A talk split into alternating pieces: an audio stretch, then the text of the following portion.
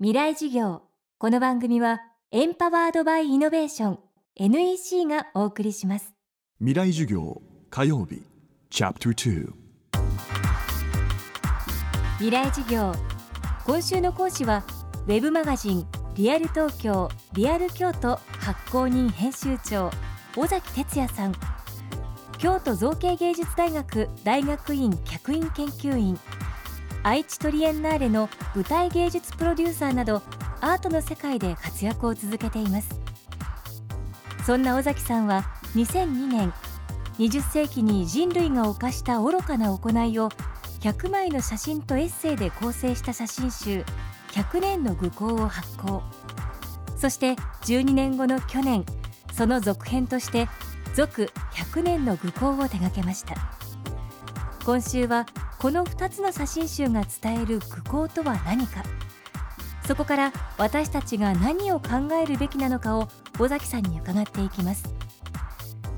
未来事業2時間目。今日は12年を経て続100年の愚行を作った理由です。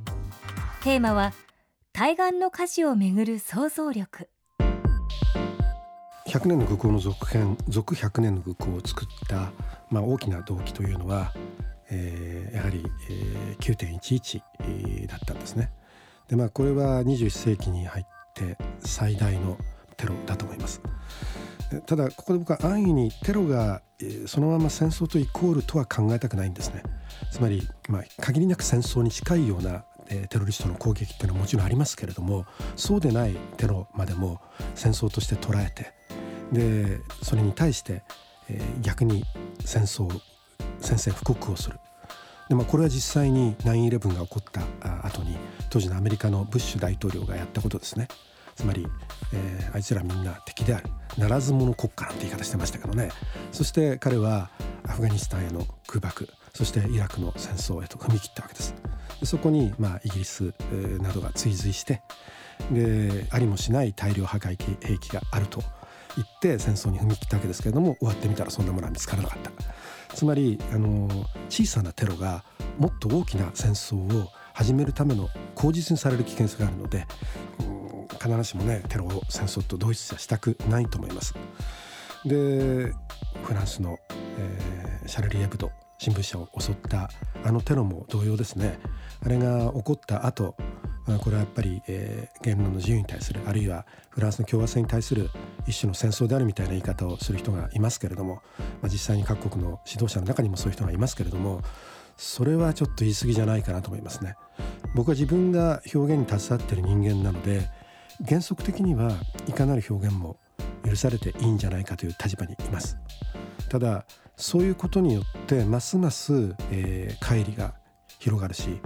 例えばあれはあのえー、イスラム教の、まあ、いわゆるムスリムイスラム教の、えー、信者たちが行った、まあ、それは事実でしょう。ただイスラムといってもいろんな人がいるわけで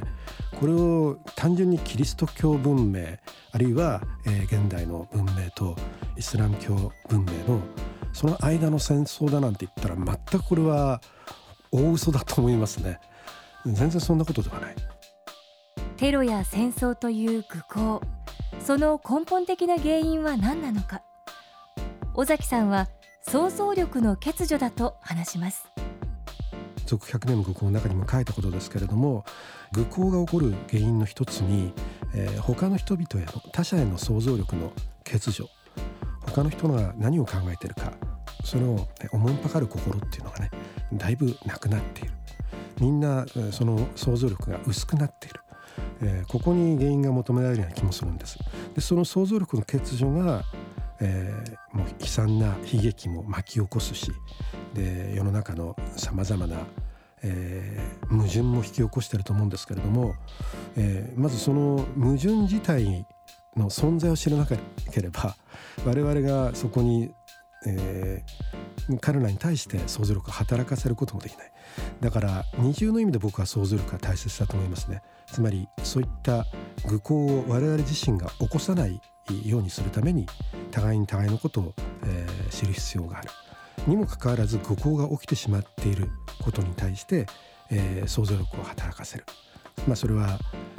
えー、多分ああいう事件が起こるとねみんな対岸の火事だと思ってますけれども、えー、対岸にいる人っていうのは火事を見ながら、ね、あの想像力を働かせないと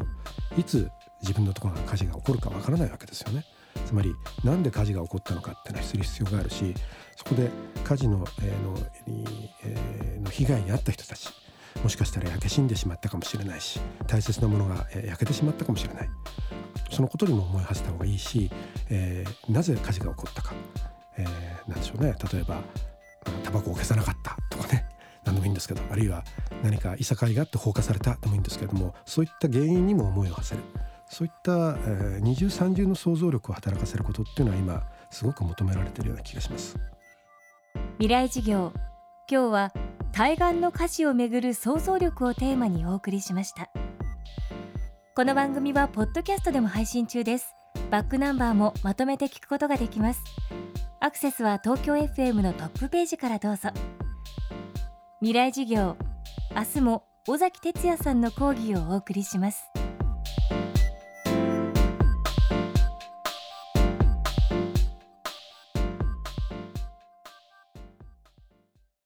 未来事業。この番組はエンパワードバイイノベーション NEC がお送りしました。